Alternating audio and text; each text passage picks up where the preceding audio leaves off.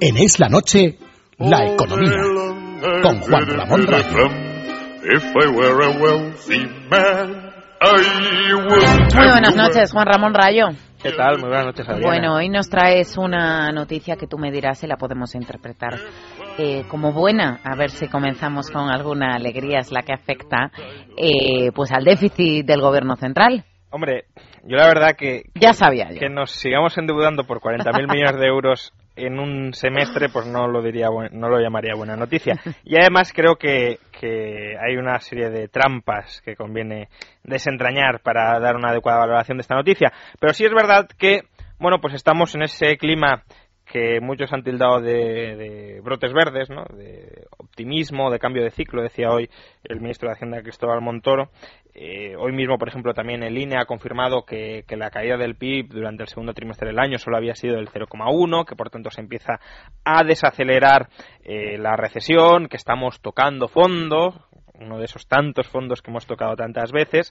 Eh, y hoy el dato de déficit pues ha sido recibido con una cierta esperanza por muchos, porque otros, lo que veníamos recriminándole, y en gran medida le seguimos recriminando al actual gobierno, es que la economía privada pues con muchísimas dificultades, con muchísimos, muchísimos destrozos de por medio, pero está intentando readaptarse y en parte una parte pues no completa ni mucho menos, por eso es una parte, pero bueno, de alguna manera ya lo está eh, logrando, sobre todo por ejemplo en el sector exterior, donde las exportaciones siguen a buen ritmo, la sustitución de importaciones también, pero decíamos, de nada va a servir esto si luego el gobierno central no mantiene a raya el déficit, porque es tener una bomba de relojería dentro que te puede destartalar en cualquier momento las reformas y los ajustes adecuados que luego familias y empresas con mucho esfuerzo, ya digo, están eh, haciendo. Y como digo, pues hoy el dato de déficit del primer semestre de este año, del déficit acumulado entre enero y junio del gobierno central, pues ha sido recibido con un cierto optimismo o con una cierta esperanza.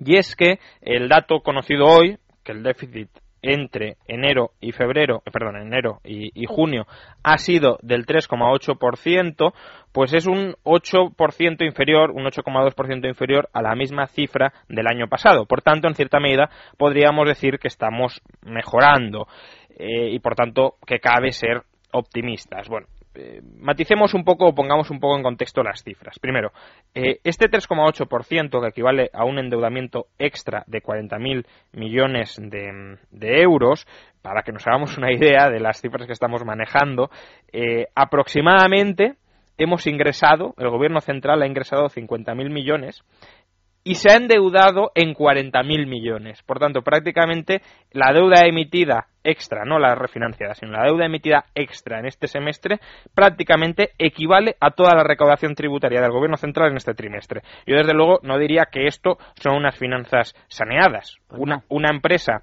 que se endeuda por el 80 al 90% de sus ingresos, pues es una empresa que tiene problemas serios. Pero bueno, dejando esto eh, de lado, eh, el 3,8% de endeudamiento es el equivalente al objetivo de déficit del gobierno central para todo el año. Es decir, para cumplir, para que el gobierno central cumpla con su objetivo de déficit, eh, no debería aumentar ya más su déficit en lo que va de año. Algo improbable. Bueno, esto no. ahora lo comentaremos. No necesariamente. Yo creo que va a aumentar, pero, pero cabe pensar que podría mantenerse, como ahora, como ahora comentaremos. Más datos para poner en contexto esta cifra. El gasto público del gobierno central, bueno, uh -huh. eh, antes que esto incluso, este 3,8% es 3,8% de la Administración Central del Estado.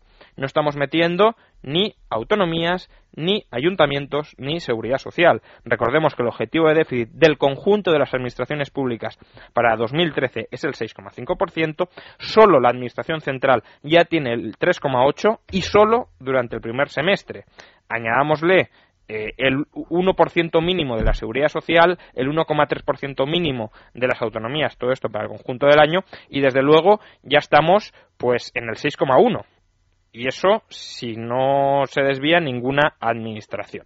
Eh, más, esta administración del gobierno central, no las autonomías que el gobierno dice que despilfarran, y, lo hacen desde luego, ni los ayuntamientos, ni la seguridad social que tiene un agujero que ya veremos cómo cubrimos, sino la administración austera que queda bajo el control del gobierno del Partido Popular, ha acumulado hasta junio el mayor gasto público de toda la historia. Casi 90.000 millones de euros. En ningún otro año, ningún otro gobierno ha gastado más entre enero y junio que el gobierno del Partido Popular en 2013, el año de la consolidación de la austeridad. De hecho, el gasto público sube en prácticamente todas las partidas de, gasto, salvo en personal, básicamente por la reducción de personal que ha ido habiendo, eh, en obra pública, aunque cae muy poquito, la verdad, y en transferencias a otras administraciones públicas. Suben consumos intermedios, suben transferencias sociales, suben intereses, suben gasto de cooperación internacional,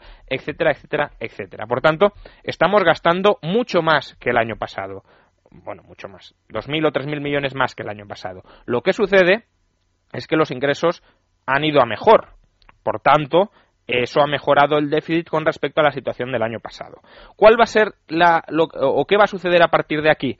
Bueno, el año pasado lo que experimentamos es que el déficit público de diciembre más o menos fue similar al déficit público que tuvimos en junio. ¿Y por qué?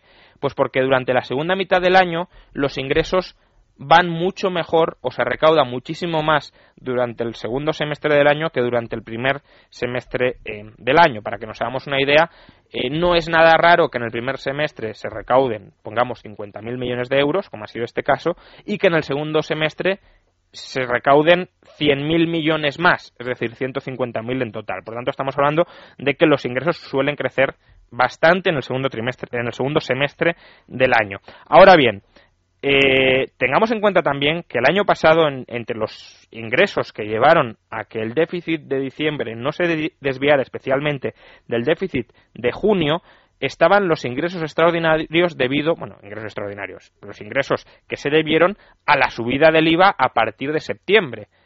En este año la subida del IVA ya está incorporada, por tanto el efecto que pueda estar teniendo la subida del IVA ya la estamos contemplando y aún así no estamos experimentando una mejora muy sustancial con respecto al déficit público. Por tanto, no es descartable que el déficit público eh, del gobierno central pues termine subiendo por encima del 3,8% en el que se encuentra ahora mismo durante los próximos meses y podría, ya digo, terminar subiendo a un entorno del 4,5-5%. Sumémosle a esto el déficit de las autonomías que el gobierno central espera que se sitúe en el 1,3 y sumémosle el déficit de la seguridad social del 1% mínimo que plantea el gobierno central y nos vamos a un déficit pues en torno al 7%, que es el déficit que tenemos ahora mismo. En otras palabras, no ha habido ninguna reducción del déficit o no va a haber ninguna reducción del déficit este año. Va a ser un año perdido en términos de reducción de déficit según están indicando todas las cifras, por mucho que se diga que mejoran o no mejoran. Al final, si miramos la totalidad de las cifras, lo que vemos es que el déficit se mantiene prácticamente igual al año pasado, si no superior. Y digo si no superior porque habrá que ver qué sucede con la seguridad social. La seguridad social, el gobierno espera que este año eh, termine más o menos como el año pasado, en torno al 1% de déficit, y lo cierto es que si miramos la evolución de sus cuentas hasta la primera mitad del año, pues también tenemos una imagen magnífica. Hoy mismo se ha publicado el déficit de la seguridad social y lo que tenemos es que no solo no tiene déficit, sino que tiene un superávit de 10.000 millones de euros, que para más alegrías es un 15% superior al superávit que experimentaba el año pasado. Por tanto, fantástico. Es decir, tenemos superávit de momento y es un superávit mayor que el del año pasado. ¿Dónde está la trampa? Que este año el gobierno central le ha inyectado a la seguridad social 5.000 millones adicionales de un crédito extraordinario que le ha concedido. Si quitáramos ese crédito extraordinario, que obviamente para comparar la evolución del déficit del año pasado con el de este no debe incluirse, porque si no, eh, pues estamos mm, comparando peras con manzanas. Eh, si quitáramos ese crédito extraordinario, esa transferencia extraordinaria de 5.000 millones, lo que tendríamos es que el superávit de la seguridad social cae un 43% con respecto al del año pasado. Por tanto, está yendo a peor. Y recordemos que el año pasado, hasta junio, tenía superávit, en diciembre terminó con un déficit de 10.000 millones de euros. Por tanto, si hasta ahora está yendo a peor, en diciembre puede ir todavía a peor. Y eso significa tres, cuatro, cinco décimas más de déficit que pueden terminar descabalgando todavía más las cuentas públicas. ¿Por qué? Porque el gobierno ha paralizado en seco los ajustes. Como estamos en este clima optimista de que ya estamos cambiando de ciclo, de que la recaudación ya se va a disparar, etcétera, pues ya no hace falta reducir más el gasto. Ya hemos tocado hueso y por tanto todos los ajustes ya están hechos. No, ni mucho menos. Con 70.000, 80.000 millones de euros anuales de déficit, la administración pública no es en absoluto viable y no va a ser creíble para inmovilizar inversión en este país, que es lo que necesitamos. Es decir, lo que necesitamos es que la gente de dentro y la gente de fuera traigan su dinero a España para qué? Para crear nuevas empresas, para crear nuevos sectores productivos, para crear nuevos bienes que se puedan exportar, que podamos así vender al extranjero, crear empleo vendiendo al extranjero, amortizar nuestra deuda que tenemos con el extranjero y al final sanearnos, ser solventes y tener una economía funcional. Pero para que la gente decida mantener aquí su dinero, invertir aquí su dinero, ya sea gente interna o de fuera, lo que tenemos que ofrecerles es un entorno de inversión estable, eh, tranquilo, eh, cierto, es decir, no incierto a largo plazo, y para eso una condición indispensable es despejar cualquier atisbo de dudas de que el Estado no es viable, de que el Estado no va a suspender pagos. Y aunque ahora mismo el crédito barato está, pues, mm, erradicando aparentemente los miedos a corto plazo de que España no se pueda refinanciar en los mercados, actualmente no existe problema de refinanciación porque está el Banco Central detrás.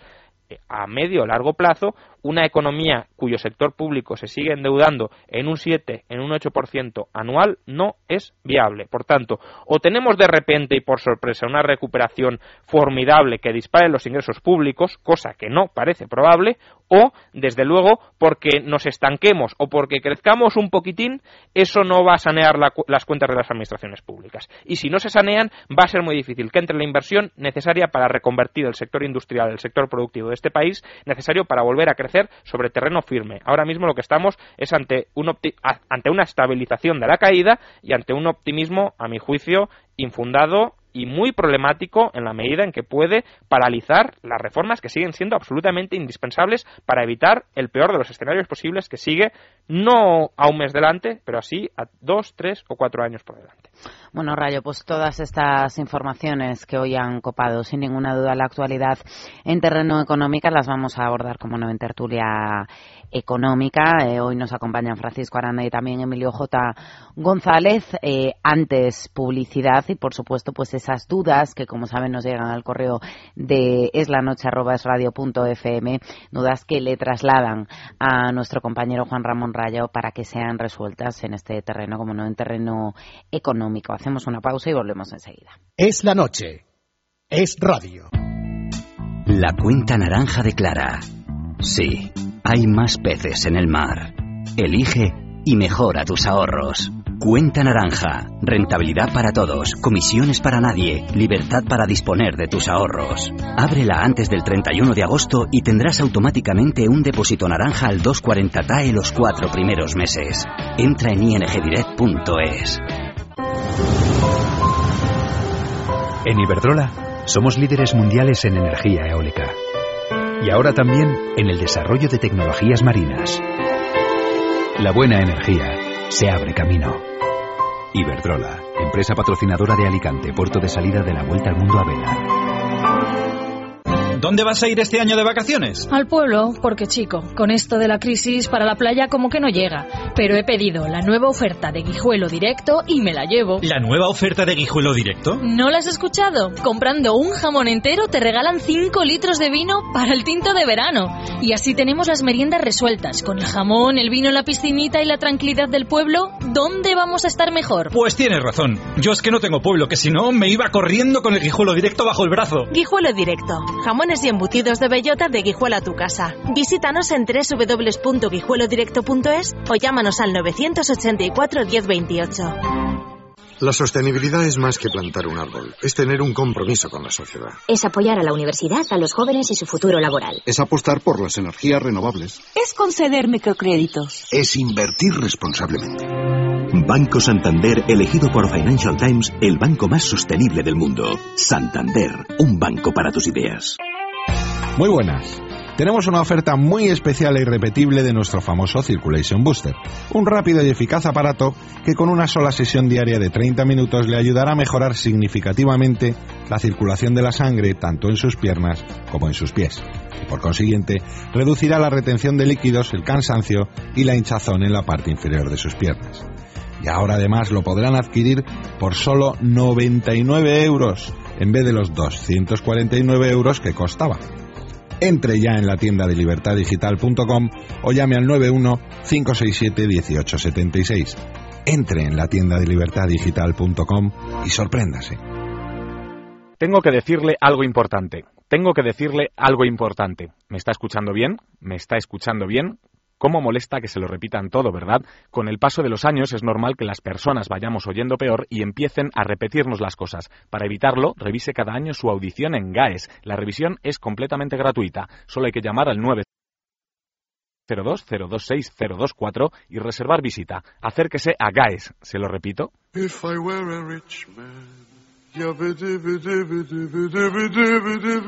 Es la noche con Adriana Rey. Es radio. If I were a wealthy man, I wouldn't have to work hard.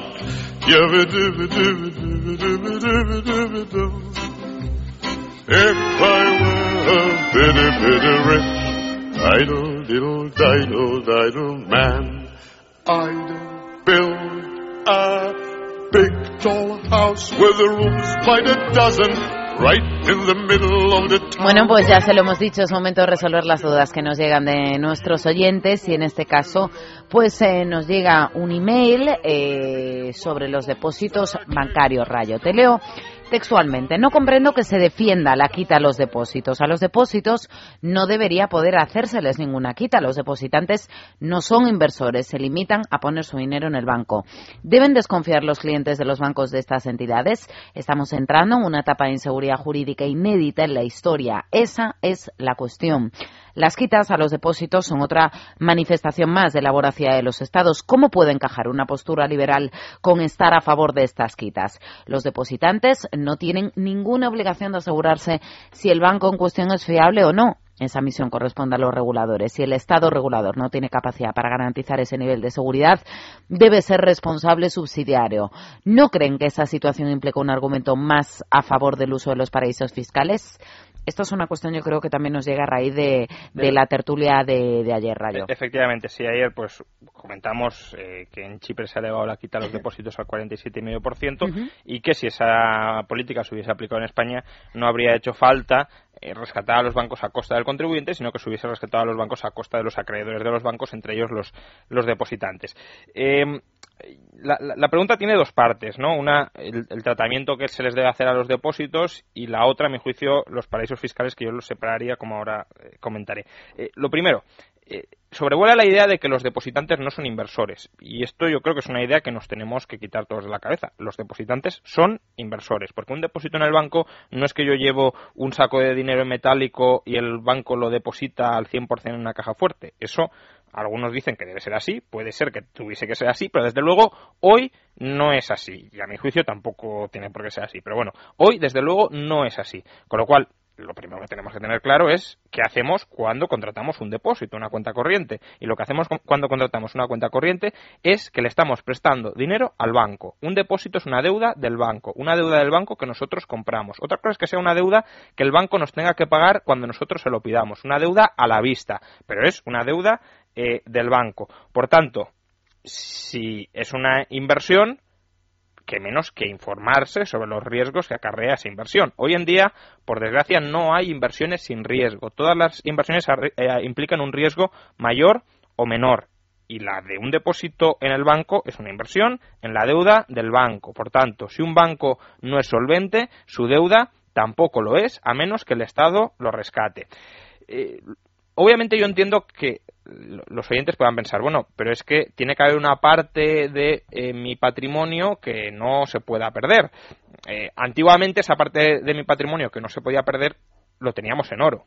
En el patrón oro, pues la gente cuando desconfiaba de todo, ¿qué hacía? Compraba oro. Bueno, compraba oro no, le pedía al banco que le diera el oro que le debía y se quedaba con el oro debajo del colchón. Hoy, por desgracia, no hay ninguna seguridad absoluta porque todo es papel moneda y el papel moneda ya sea depósitos en el banco o billetes de euros, pues hay inflación, hay quitas, eh, hay repudios de deuda y de la moneda, por tanto, hoy no existe ninguna inversión segura. Y por tanto, entiendo que alguien pueda decir, bueno, pues tiene que haber una parte que esté asegurada por el Estado. Yo no coincido con esto, pero desde luego decir que las personas que tienen un depósito de más de 100.000 euros que es de lo que estamos hablando, es decir, que se aplique quitas a los depósitos de más de 100.000 euros, no son inversores, hombre, una persona que tiene un patrimonio de más de 100.000 euros, la parte que excede a los 100.000 euros me parece de mínima diligencia de vida que se informe dónde eh, deposita o dónde invierte, mejor dicho, ese eh, dinero. Porque es que si no, no lo olvidemos, toda decisión financiera acarrea una responsabilidad, acarrea unos riesgos. Y yo entiendo que mucha gente quiera externalizar esos riesgos sobre otros. Es decir, que yo tomo una decisión financiera desinformada y si sale mal, el pato o los costes los soporta otro. Pero esto, desde luego, genera unos problemas de riesgo moral, de incentivos perversos muy grandes. ¿Por qué? Porque la gente se desentiende de dónde mete su dinero y al final le está prestando el dinero a bancos que no merecerían que se les preste el dinero porque son bancos insolventes. Entonces, em, decir que el individuo que tiene un patrimonio de más de 100.000 euros y lo deposita en el banco no es responsable, que el responsable de vigilarlo es el Estado y que si el Estado eh, no es suficientemente diligente, tiene que ser responsable subsidiario, recordemos, el Estado como tal no tiene recursos. Quienes son responsables al final son los contribuyentes. Por tanto, que yo si tengo un patrimonio de más de 100.000 euros, no me informo de dónde lo deposito, luego tengo pérdidas y les cargo estas pérdidas a los contribuyentes que no tienen ningún tipo de responsabilidad en donde yo he metido o no he metido el dinero, no parece desde luego ni justo ni lógico desde un punto de vista económico. Porque además hay otro argumento a favor de que no sea el Estado, sino que sean los depositantes quienes vigilen dónde meten su dinero. Y es que si le concedemos al Estado la responsabilidad de vigilarlo todo y de asegurarnos frente a cualquier riesgo, con total seguridad va a fracasar. Y de hecho lo hemos visto en la última crisis. Eh, los controles no se ejercen mejor de manera centralizada, no se ejercen mejor colocando a una persona en Madrid y o en Frankfurt y controlando todas y cada una de las entidades financieras de toda Europa. Los controles se ejercen mejor de manera descentralizada. Si todos nos estamos vigilando a todos, si todos en cierto grado, entiéndase bien esto, desconfiamos un poquito de todos. No significa que tenga que haber una desconfianza absoluta, porque si no la sociedad no funcionaría. Pero desde luego, si plantearse si hay segundas intenciones, si me pueden estar engañando, si estoy invirtiendo bien. Y eso es un elemento de prudencia financiera esencial que tenemos que manejar siempre, porque si no, nos van a engañar ya sea con bancos quebrados, ya sea con preferentes, ya sea con eh, participaciones en forums filatélicos y afinsas, ya sea con hipotecas, ya sea con viviendas sobrevaloradas, ya sea con acciones chicharro que se van a desinflar, etcétera, etcétera. El inversor tiene que preocuparse por dónde mete su dinero y en el banco quien mete el dinero en el banco está prestando e invirtiendo en el banco y por tanto tiene que preocuparse de si el banco está haciendo un buen uso de ese dinero o no lo está haciendo. Y si no lo está haciendo, tiene que retirarle la financiación al banco. Eso con respecto a las quitas. Por tanto, yo veo mucho más justo que sean los depositantes que no han sido lo suficientemente diligentes para controlar eh, dónde metían su dinero y para preocuparse de dónde meten su dinero quienes sufran las quitas, que no que sean los contribuyentes que no tienen ningún tipo de responsabilidad en dónde otras personas han metido o no su dinero. La decisión tiene que ir ligada con la responsabilidad. Por tanto, si yo decido hacer algo con mi dinero, tengo que apechugar con las consecuencias y no tengo que cargarle los costes de esas consecuencias, al igual que tampoco reparto los beneficios de esas consecuencias, o no deberíamos, a los demás. Luego está el argumento de los paraísos fiscales, y yo creo que aquí se mezcla un poco todo. Eh, la, oyente planteaba, eh, ¿no es esto un argumento a favor? Es decir, si, si, ya se rompe la seguridad jurídica, que yo no creo que se rompa la seguridad jurídica, lo que se está diciendo es, oiga, si usted invierte mal su dinero, pierde, pero pierde invirtiendo en bancos, pierde invirtiendo en acciones, pierde invirtiendo en bonos, pierde invirtiendo en vivienda, etcétera. Pero bueno, si se rompe ya esta seguridad jurídica de que no se puede perder eh, metiendo el dinero en el banco, esto no llevaría a la gente a invertir en paraísos fiscales. Y como digo, creo que se mezclan un poco las cosas porque es verdad que un paraíso fiscal no se caracteriza solo por tener tipos impositivos muy bajos. Eh, bueno, primero, la traducción de paraíso fiscal, aunque ya sea muy extendida, es refugio fiscal, es tax haven, no tax, eh, o sea, tax haven, no tax haven. Eh, pero bueno, en cualquier caso, es refugio fiscal, no paraíso. Pero bueno, dejando esto de lado, un paraíso fiscal no solo se caracteriza por tener tipos impositivos muy bajos. mucha gente cree que tenemos un territorio despoblado, inseguro, etcétera, montamos ahí un banco, decimos que no hay impuestos y ya todo el capital del planeta se va ahí. En absoluto. Es decir, un paraíso fiscal no solo se caracteriza por tipos bajos, sino por, por ejemplo, un sistema bancario seguro, un sistema bancario que proteja mucho la privacidad, un sistema bancario que tenga redes por todo el planeta y que permita, por tanto, efectuar inversiones de, esa plataforma en todo el planeta, etcétera, por una regulación que no te vaya a expropiar, por ausencia de inflación, es decir, por muchas cosas. Es puramente un refugio financiero, es decir, yo meto ahí mi dinero para que no me lo roben, básicamente. Entonces, eh, que un paraíso fiscal requiera de eh, una banca estable no significa que todos los paraísos fiscales eh, o todo lo que la gente entiende por paraísos fiscales tenga una banca estable y que por tanto que metiendo el dinero en un paraíso fiscal estamos absolutamente protegidos. Y hay un ejemplo que yo creo que es bastante claro en este sentido. Chipre se decía que era un paraíso fiscal. de hecho, la mitad de los depósitos en Chipre eran de rusos que los tenían ahí porque se pagaban muy pocos impuestos. Y fijémonos qué ha pasado con Chipre. Por tanto, la lógica es la misma. Hay que vigilar dónde se mete el dinero, hay que preocuparse por dónde se mete el dinero y no porque nos digan que algo es un paraíso fiscal automáticamente significa que no hay ningún riesgo asociado. También lo hay. Hay paraísos fiscales más seguros y más estables. Suiza es un caso paradigmático. Hay otros que no. Bueno, y Suiza ni siquiera es un paraíso fiscal, pero bueno, lo que la, mayoría de la gente entiende por paraíso fiscal. Eh, y entonces, eh, un paraíso fiscal no es garantía absoluta contra, eh, contra que un banco quiebre. Y si un banco quiebra, tú te comes las pérdidas, tú pierdes lo que has invertido. Y eso no es rapiña del Estado, no es que el Estado te cargue a ti los costes, no es que el Estado te robe, es simplemente que tú has invertido tu dinero de una manera porque es una inversión, pierdes y el Estado no te cubre las pérdidas quitándole el dinero a los contribuyentes. Pues muchísimas gracias, Rayo. Yo creo que esta pregunta que nos, que nos trasladaba al correo de este programa es la noche ha quedado más que resuelta. Hacemos una pausa y volvemos enseguida.